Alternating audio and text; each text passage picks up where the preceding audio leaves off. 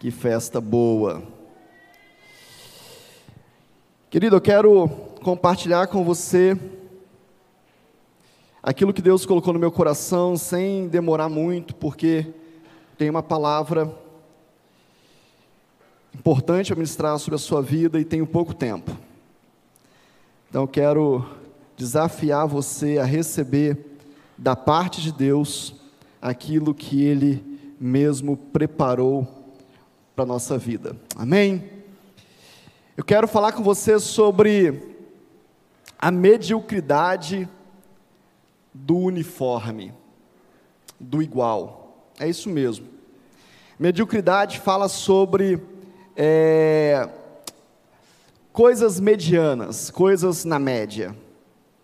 A gente está entrando num tempo onde a gente tem se igualado na média, para tudo. As escolas estão igualando os alunos na média. As empresas estão igualando os seus, o seu quadro de funcionários na média e a igreja está correndo um sério risco de fazer isso também. Eu estava perguntando para Deus hoje sobre o que, que Ele queria para essa, essa noite.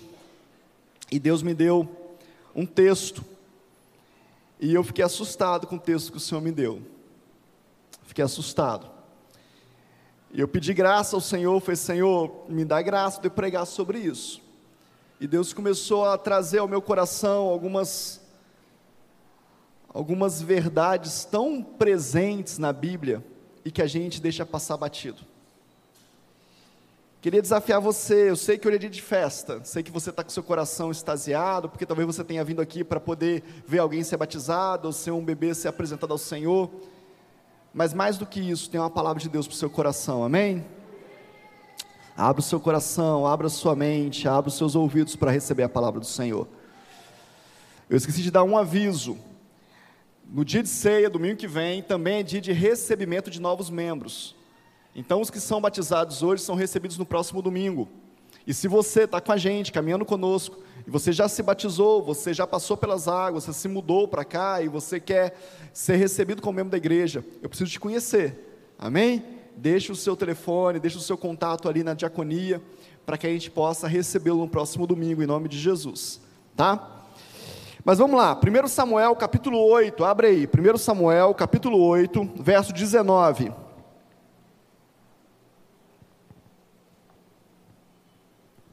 Primeiro livro de Samuel, capítulo 8, verso 19. Fala assim: Espírito Santo de Deus. Não, fala assim: Espírito Santo de Deus, fala comigo. Eu quero te ouvir nessa noite. Aleluia. Eis-me aqui, Senhor, pode me usar. Diz assim: Porém o povo não atendeu a voz de Samuel e disse: Não Queremos um rei sobre nós. Seremos como todas as outras nações. O nosso rei poderá nos governar, sair adiante de nós e fazer as nossas guerras. Só esses dois versículos. O povo de Deus, o povo de Israel, pediu a Deus, através de Samuel, um rei. Se você for ver o contexto, Samuel já estava já avançado em idade, Samuel estava mais velho, os filhos dele estavam fazendo esse papel profético já é, no meio do povo. E, e, Samuel, no capítulo anterior, ele, ele, ele tem uma experiência, o povo tem uma experiência com Deus tão grande que dá lugar àquele, àquele versículo, aquele jargão, aquele textual gospel, que diz: Até aqui nos ajudou o Senhor. Quem conhece? Até aqui nos ajudou o Senhor, amém? Pois é, no capítulo anterior, no capítulo 7, Deus dá um livramento de guerra para eles, Deus dá uma estratégia doida, maluca, e eles vencem uma guerra que eles não podiam vencer, que eles não tinham condição de vencer. E aí Samuel estabelece um marco, uma pedra, coloca esse, essa pedra no nome de Ebenezer e fala: Até aqui nos ajudou o Senhor. E agora esse povo chega para Samuel e fala: Nós queremos um rei. E aí o capítulo, o versículo 19 é o resultado, é a resposta dos argumentos que Samuel tem, argumentos de Deus, argumentos que Deus mandou dizer ao povo, consciência do que Deus mandou ele dizer ao povo, e a resposta deles é: não, nós queremos um rei. Nós queremos ser igual às outras nações. Ao nosso redor todos têm um rei, nós também queremos um rei. Eles falam isso, nós queremos ser como as outras nações. Eles estão dizendo o seguinte: nós queremos ser como as nações que não têm o Senhor como Deus. Nós queremos ser como o povo que não tem o Senhor como Deus. Nós queremos ter um rei também. E aí eu quero dizer para você, quero começar a falar com você sobre qual era o peso, qual era o preço a ser pago para se ter um rei. Se você olhar aí, você vai ver a partir do versículo 8, vai dizer o seguinte, ó: Segundo todas as obras que fizeram desde o dia em que estirei do Egito até hoje, pois me deixaram e serviram outros deuses, assim também estão fazendo com você. A primeira coisa que Deus fala com Samuel é, é, o seguinte: Samuel, não se entristeça. Eles não estão rejeitando a você, eles estão rejeitando a mim. Eu quero que você guarde isso, nós vamos falar sobre isso mais para frente na palavra. No verso 9 ele vai falar assim: Agora, pois, atenda a voz deles, porém, advirta-os solenemente e explica-lhes qual será o direito do rei que vier a reinar sobre eles. Deus está falando o seguinte: olha, Samuel, eles querem um rei, eles querem ser como as outras nações, tem problema não, pode deixar eles ser como outras nações, mas advirta-os solenemente, oficialmente, o que que eles estão pedindo. Deixa eu te falar um negócio, querido. Deus não permite nada na sua vida sem que você saiba quais são as consequências. Deus não permite nada na minha vida sem me alertar de quais são as consequências. Muitos crentes hoje estão dizendo, mas eu não sabia, mas eu, se eu soubesse que era assim, nós sempre soubemos. Às vezes nós não queremos enxergar. Tem pessoas que depois de, de um tempo de casado, ele fala assim: se eu soubesse que essa pessoa era desse jeito, eu não teria casado. Deixa eu te falar, a grande maioria, se não 100%, sempre soube, só não quis enxergar. Os noivos e as noivas dão sinais. E se não, te der, não, te, não estão te dando sinais e você está noivo ou noiva, pede a Deus.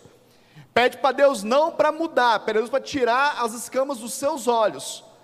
Porque talvez você não está enxergando porque os seus olhos estão cheios de escamas. Mas ninguém vive enganado. Deus não é Deus do engano, Deus é o Deus da verdade, Deus é o Deus da luz. E ele está dizendo aqui: olha, advirta-os solenemente o que, que eles estão pedindo. E ele continua, fala assim, ó, versículo 10: Samuel relatou todas as palavras do Senhor ao povo que lhe pediu um rei, dizendo: Ouve aí, este será o direito do rei que vier a reinar sobre vocês ele tomará os filhos de vocês, o empregará no serviço dos seus carros de guerra e como seus cavaleiros para que corram na frente deles. Eles porá alguns por capitões de mil e capitões de cinquenta, outros para lavar campos deles e fazer as suas colheitas, e outras para fabricar armas de guerra e equipamentos para os seus carros. Tomará as filhas de vocês para serem perfumistas, cozinheiras, padeiras, Tomará de vocês o melhor das lavouras, das vinhas, dos olivais, e dará aos seus servidores. Ficará com a décima parte dos cereais e das uvas que vocês escolherem, para dar aos seus oficiais e aos seus servidores. Também tomará os servos e as servas de vocês, melhores jovens e jumentos de vocês, e os empregará no seu trabalho ficará com uma décima parte dos rebanhos de vocês, vocês serão seus servos. Então, naquele dia, vocês clamarão por causa do rei que escolheram, mas o Senhor não os ouvirá naquele dia. Olha o tamanho do preço a ser pago. Olha o tamanho da conta. Olha o tanto de coisa que o povo ia perder o direito, ia deixar de ter. Olha, vocês querem isso? Vai acontecer. Ó, as suas filhas serão servas do reino. Os seus filhos serão levados para a guerra. Ah, um ou outro vai ser chefe de mil, mas a grande maioria vai ser empregado para fazer arma vai ser escravo do reino. E aí a resposta do povo é: queremos. Queremos isso sobre nós. Queria que você parasse e refletisse sobre isso hoje. Eu estou falando com o povo de Deus, amém ou não amém? Qual foi a motivação desse povo? Tem duas motivações muito claras para a gente no texto. Se você, eu estou correndo um pouco por causa da hora, mas se você estudar o texto você vai ver.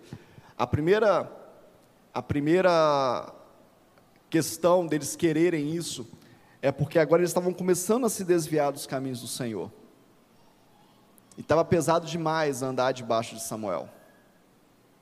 Então eles estavam começando, Samuel já estava velho, aí eles acusaram os filhos de Samuel, não, seus filhos não estão andando pelo caminho correto e tal, vamos pôr um rei aqui. E a segunda coisa, querer ser igual ao outro povo, ao outro reino. Querido, deixa eu te falar, tem muita gente dentro da igreja querendo ser igual ao reino das trevas. Tem muita gente caminhando com Deus, mas querendo estar debaixo de outro rei. Tem muita gente rejeitando aquilo que Deus estabeleceu. 1 Samuel capítulo 8, verso 7, fala assim: O Senhor disse a Samuel: Atenda a voz do povo, dê tudo o que lhe pedem, porque não foi a você que rejeitaram, mas a mim, para que eu não reine sobre eles. Sabe o que, que o sistema nos fala, querido? O sistema fala que todos nós precisamos nos rebelar contra a autoridade. O sistema fala que nós precisamos nos levantar contra os nossos pais. E a Bíblia fala para nós honrarmos pai e mãe. O sistema fala para a gente nos rebelar contra os nossos patrões, porque eles são exploradores o sistema fala para você ser voz ativa e rebelde dentro da igreja, porque os pastores precisam ouvir você. Mas Deus fala que aquele povo não rejeitou a Samuel, mas rejeitou a ele mesmo. O que eu quero dizer com isso? Quero dizer para você que o que Deus estabeleceu nessa terra é a voz dele para essa terra. Quando eu me levanto contra algo que é plano de Deus, eu estou correndo um sério risco, eu estou por minha conta e risco, eu estou vivendo algo que não é reino de Deus, que não é reino do Senhor, não é céu na terra. O que acontece logo depois disso? Acontece que Samuel unge a Saul, e Saul foi um rei até certo ponto coerente com aquilo que Deus queria, mas em dado momento ele se perde completamente. E ele perde completamente a ponto de perder a unção que Deus tinha dado. Isso é tão grave, querido. Isso é tão grave. Saul foi rejeitado por Deus. A Bíblia fala de dois, de dois tipos de unção na Bíblia. E uma unção, tem, tem dois tipos de unção na Bíblia: a unção de rei e a unção de sacerdote Saul recebeu a unção de rei, mas Saul perdeu a unção de rei. E foi o primeiro rei que o povo pediu para reinar sobre eles. Queria que você pensasse sobre isso. Sobre qual reino que você tem caminhado? Sobre de, debaixo de qual autoridade você tem caminhado a sua vida?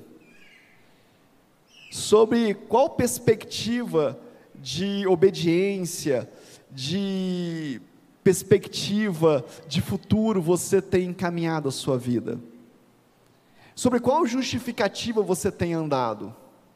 Ah, eu não quero mais isso, não, é tão volátil as coisas hoje. Eu não quero isso aqui mais, não, eu não quero isso aqui mais, não, porque agora eu quero outra coisa. Foi exatamente isso que eles pediram, para se tornarem igual. Deixa eu te falar um negócio que Deus falou comigo. Ser igual ao mundo tem um preço a ser pago. Tem muitos pais aqui hoje. Deixar com que seu filho seja igual ao mundo tem um preço a ser pago. Talvez o mundo leve. Talvez ele vai se tornar escravo desse mundo. Porque você estabeleceu um outro rei sobre a vida dele.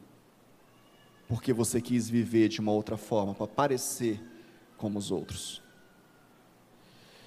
Quando eu estava escrevendo essa palavra, eu quero passar para o próximo tópico, mas o Espírito Santo de Deus está me incomodando muito sobre isso. Quando eu estava preparando essa palavra, Deus começou a me trazer à memória que muitas coisas que, que não estão estabelecidas na Bíblia como pecado,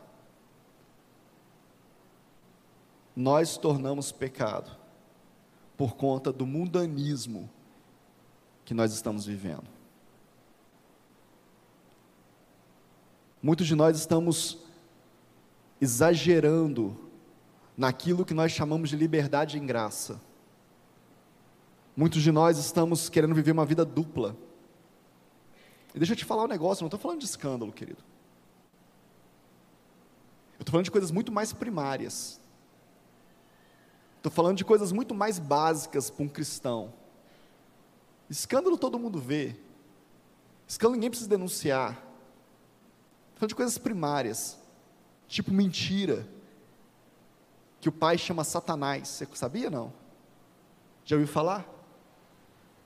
Tipo falsidade, tipo falta de honra, tipo rebeldia.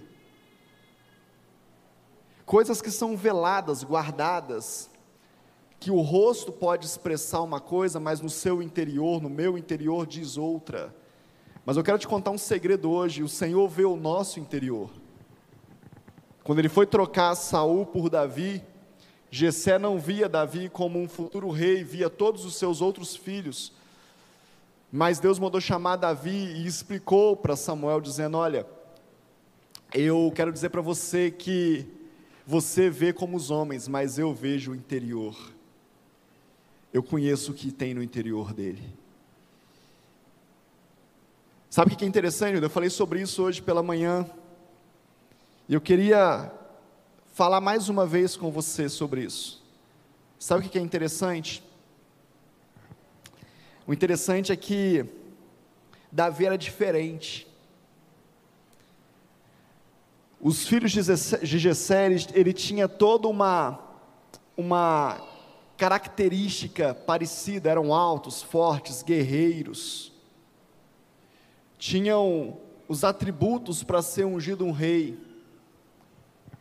Mas Davi não tinha esses atributos. Davi, inclusive, tinha um cabelo diferente de todo mundo, ele era ruivo, diferente. Mas Deus usou a Davi porque Deus via o que tinha no coração de Davi. O que, que anda no seu coração? O mundo quer você igual para manipular, e talvez você queira ser igual para ser aceito, mas Deus quer usar os diferentes.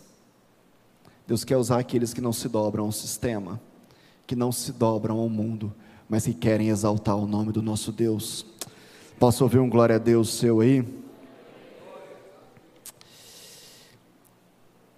Bispo, onde você tira isso? Daniel capítulo 1, verso 5. Se você não, não quiser acompanhar, acompanha aqui na tela, coloca para mim Daniel capítulo 1, verso 5. Diz o seguinte: O rei determinou que eles recebessem uma alimentação diária tirada das finas iguarias da mesa real e do vinho que ele bebia. Os jovens deveriam ser educados ao longo de três anos, e o final desse período passariam a servir o rei entre eles se achavam Daniel, Ananias, Misael, Azarias, que eram da tribo de Judá. É uma outra história, é um outro momento. Nabucodonosor tira os jovens, leva os escravos e fala que, tem que, que vai acontecer três coisas aqui. Presta bem atenção no que eu vou te falar. Os jovens vão comer da comida do rei, vão se alimentar o físico daquilo que o rei come. Os jovens vão beber da bebida do rei, e vinho fala de alegria, fala de contentamento de alma. Eles vão ter a, a, a melhor fonte de alegria possível. E a terceira coisa, eles vão ser educados durante três anos. Eles vão ser trabalhados, manipulados, enxertados de conhecimento da Babilônia durante três anos, para que assim possam servir ao rei. Você está achando que, que as pessoas estão brincando, querido, com isso? Você está achando que de lá para cá mudou alguma estratégia? A estratégia é a mesma. A forma de fazer é a mesma. O objetivo é o mesmo. Satanás, ele quer, ele quer alimentar o teu corpo, ele quer alimentar a tua alma, e ele quer te enxertar de conhecimento da Babilônia, para que você passe a achar que tudo é normal, tudo é comum, tudo é igual. Tem alguns irmãos preocupados hoje, os irmãos crentes há mais tempo, jovens há mais tempo, eles estão preocupados, pastor, mas isso era pecado antes e agora não é, por que, que mudou? Não, não mudou nada, o que é pecado continua sendo pecado, o que mudou é como a gente está sendo educado, e é lógico, tem coisas que eram só usos e costumes, tem coisa que era cultural, tem coisas que a Bíblia não fala que era pecado, ok, mas o que é pecado continua sendo pecado. Mas agora nós estamos sendo enxertados de uma vivência babilônica, mundana. E agora no meio da igreja tem mentirinha branca, mentirinha do bem, mentirinha para não desagradar o irmão. Eu estava conversando com um grande pastor semana passada, um pastor de milhares, mais de 20 mil membros.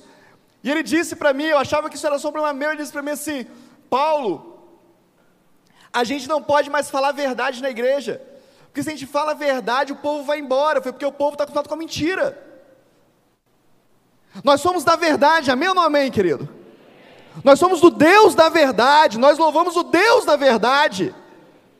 Nós não adoramos a Babilônia, nós não nos prostramos a Nabucodonosor, não, nós não nos sentamos na mesa de iguarias do rei, nós somos santos. E eu quero dizer para você algumas coisas muito fortes, porque isso aqui não é legalismo. Deus tirou eles, Deus separou esses jovens, mas Deus não tirou eles da Babilônia. Deus podia livrá-los da Babilônia, sim ou não? Podia arrancar eles de uma vez só, ser transladado, pousar do outro lado, ninguém nem ia ficar sabendo. Mas Deus não fez. Deixa eu te falar, Deus não vai tirar do meio que você está. Mas Deus quer que você seja a luz onde você está. É essa a questão.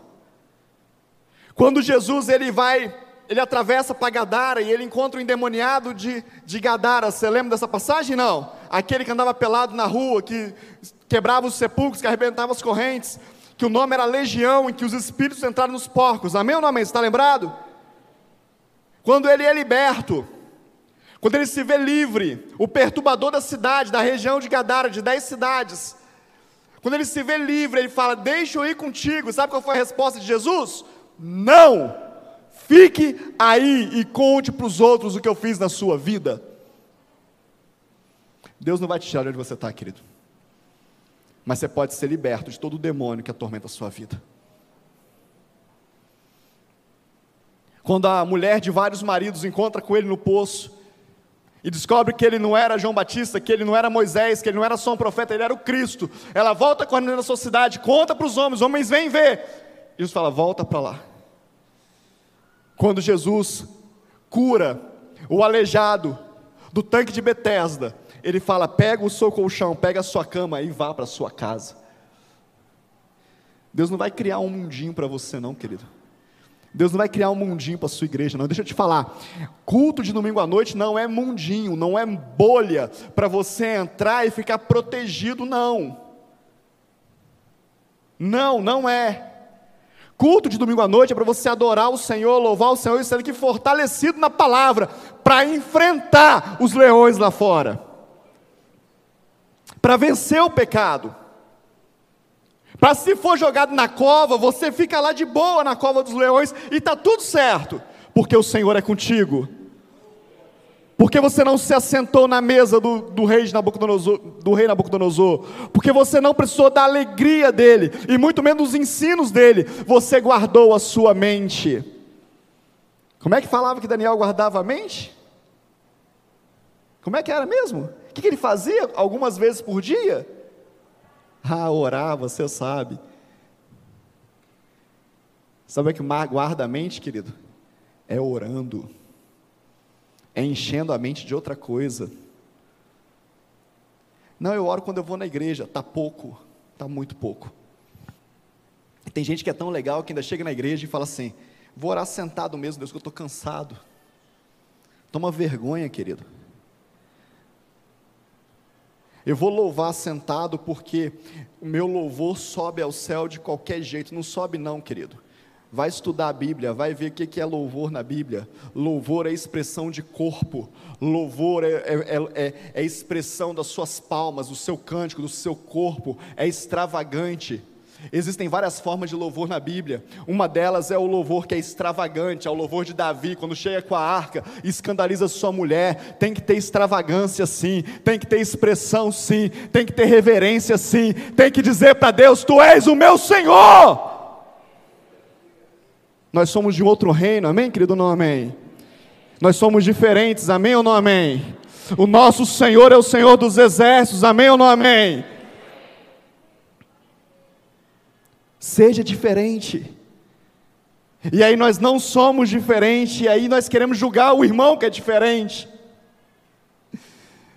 Agora nós pegamos a cultura das trevas e trazemos para dentro da igreja. E agora nós nos sentimos no direito de fazer como Jessé fez e falar: esse aqui pode ser rei, esse aqui pode ser esse aqui, mas esse aqui não. E Deus fala: é esse que eu vou pôr. É esse que eu vou ungir. E aí nós entramos em crise. Ciumeira gospel. Como? Como que vai ungir esse? Como é que vai fazer assim? Porque os nossos olhos precisam ser purificados em Deus, querido. Nós precisamos enxergar como Jesus enxerga, como Deus enxerga, como o Espírito Santo de Deus quer nos mostrar. Tem Davi aqui para ser ungido rei nessa terra? Amém ou não amém?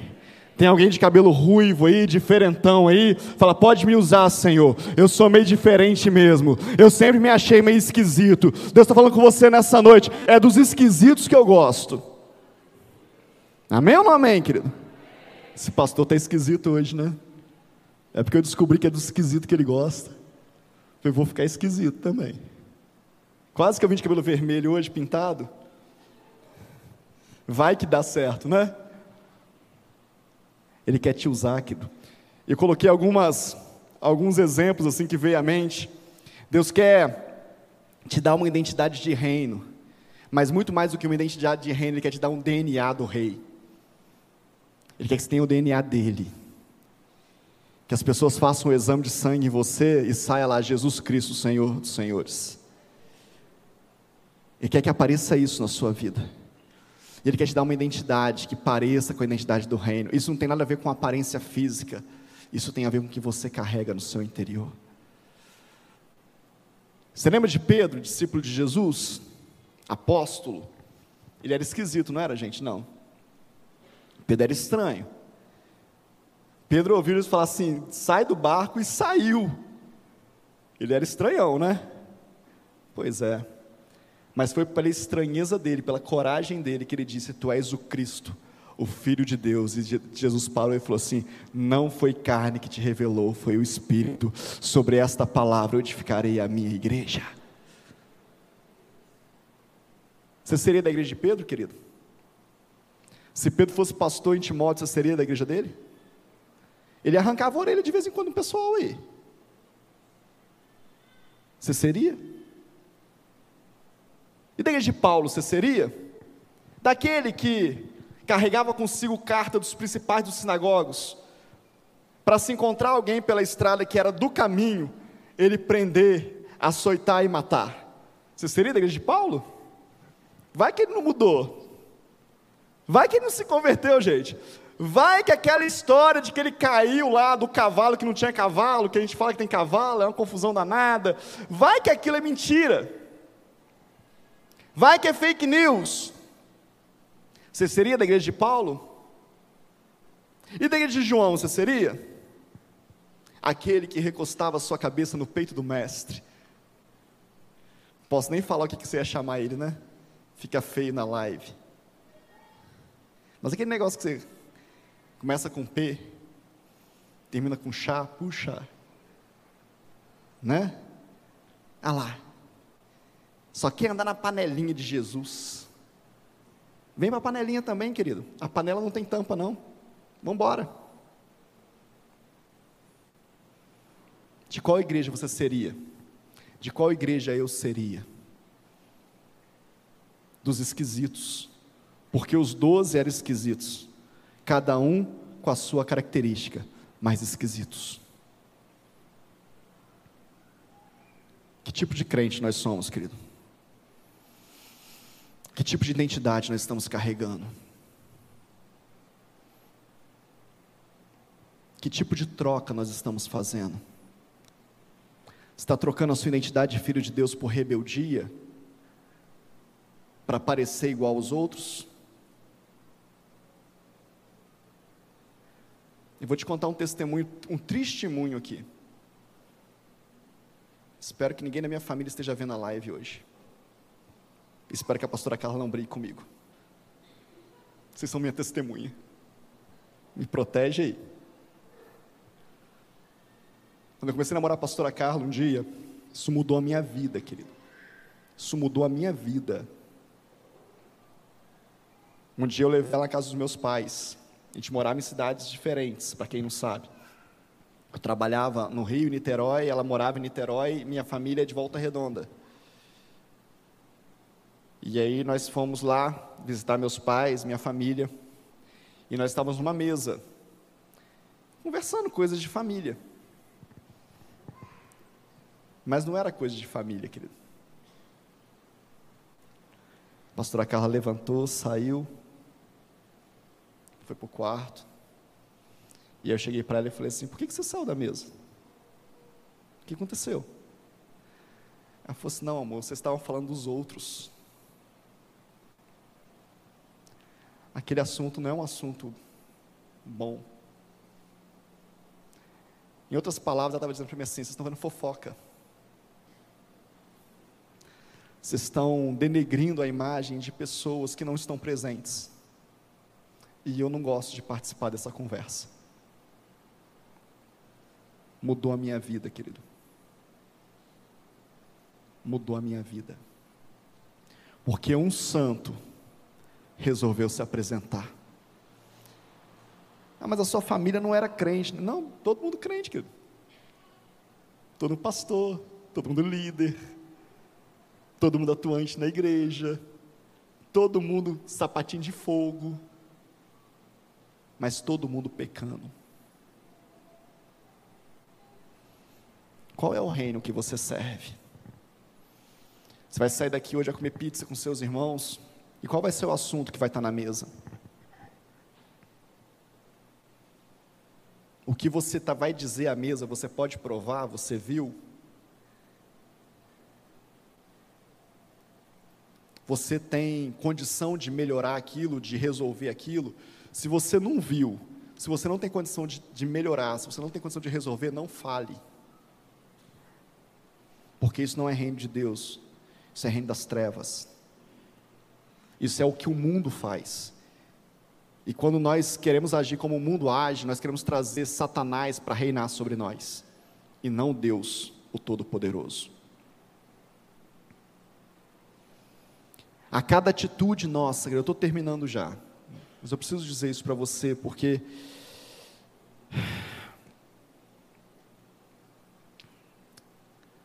a cada atitude que nós tomamos, nós decidimos quem é o nosso rei, a quem nós servimos. Quando Jesus ele fala de dinheiro, e o assunto aqui não é dinheiro, fica tranquilo. Mas quando ele fala de dinheiro, ele chama o dinheiro de um espírito, de um Deus, fala mamon. Ele fala, não dá para servir a dois senhores, ou serve a Deus ou serve a mamon. Dinheiro pode virar uma entidade na nossa vida. Você está entendendo? Pode dominar como uma, uma entidade domina. Quem não tem dinheiro é dominado pela miséria, e quem tem pelo orgulho. E quem não tem pode ser pela miséria e pelo orgulho. Vira uma entidade. Que rei reina sobre você? Que reino você pertence? Eu quero fazer como esses meninos aqui. Eu quero fazer como Ananias, Misael, Azarias e Daniel. Eu quero ser da tribo de Judá. Presta atenção no que eu estou te falando aqui. Deixa eu te falar algo tão forte. A tribo de Judá é uma tribo que fala de restauração, que fala de regeneração. A tribo de Judá é a tribo que gera reis. A tribo de Judá é a tribo que veio o leão da tribo de Judá, Jesus. A nossa igreja pode ser uma igreja da tribo de Judá. A palavra fala que são doze portas, doze tribos, doze unções. Eu quero profetizar sobre a sua vida, quero profetizar sobre a minha vida sobre essa igreja. A nossa porta é a porta de Judá. A porta da regeneração, da restauração, mas da geração de reis. Homens e mulheres que reinam com Cristo nessa terra, que carregam o reino de Cristo, que guerreiam pelo reino de Cristo, que amam mais a Deus do que a qualquer outra coisa, e que, se preciso for cair na cova, dos leões vão cair. Se for preciso cair na fornalha, vão cair. Se for preciso fazer qualquer coisa, vão fazer, porque o Senhor é contigo. Porque o Senhor está contigo.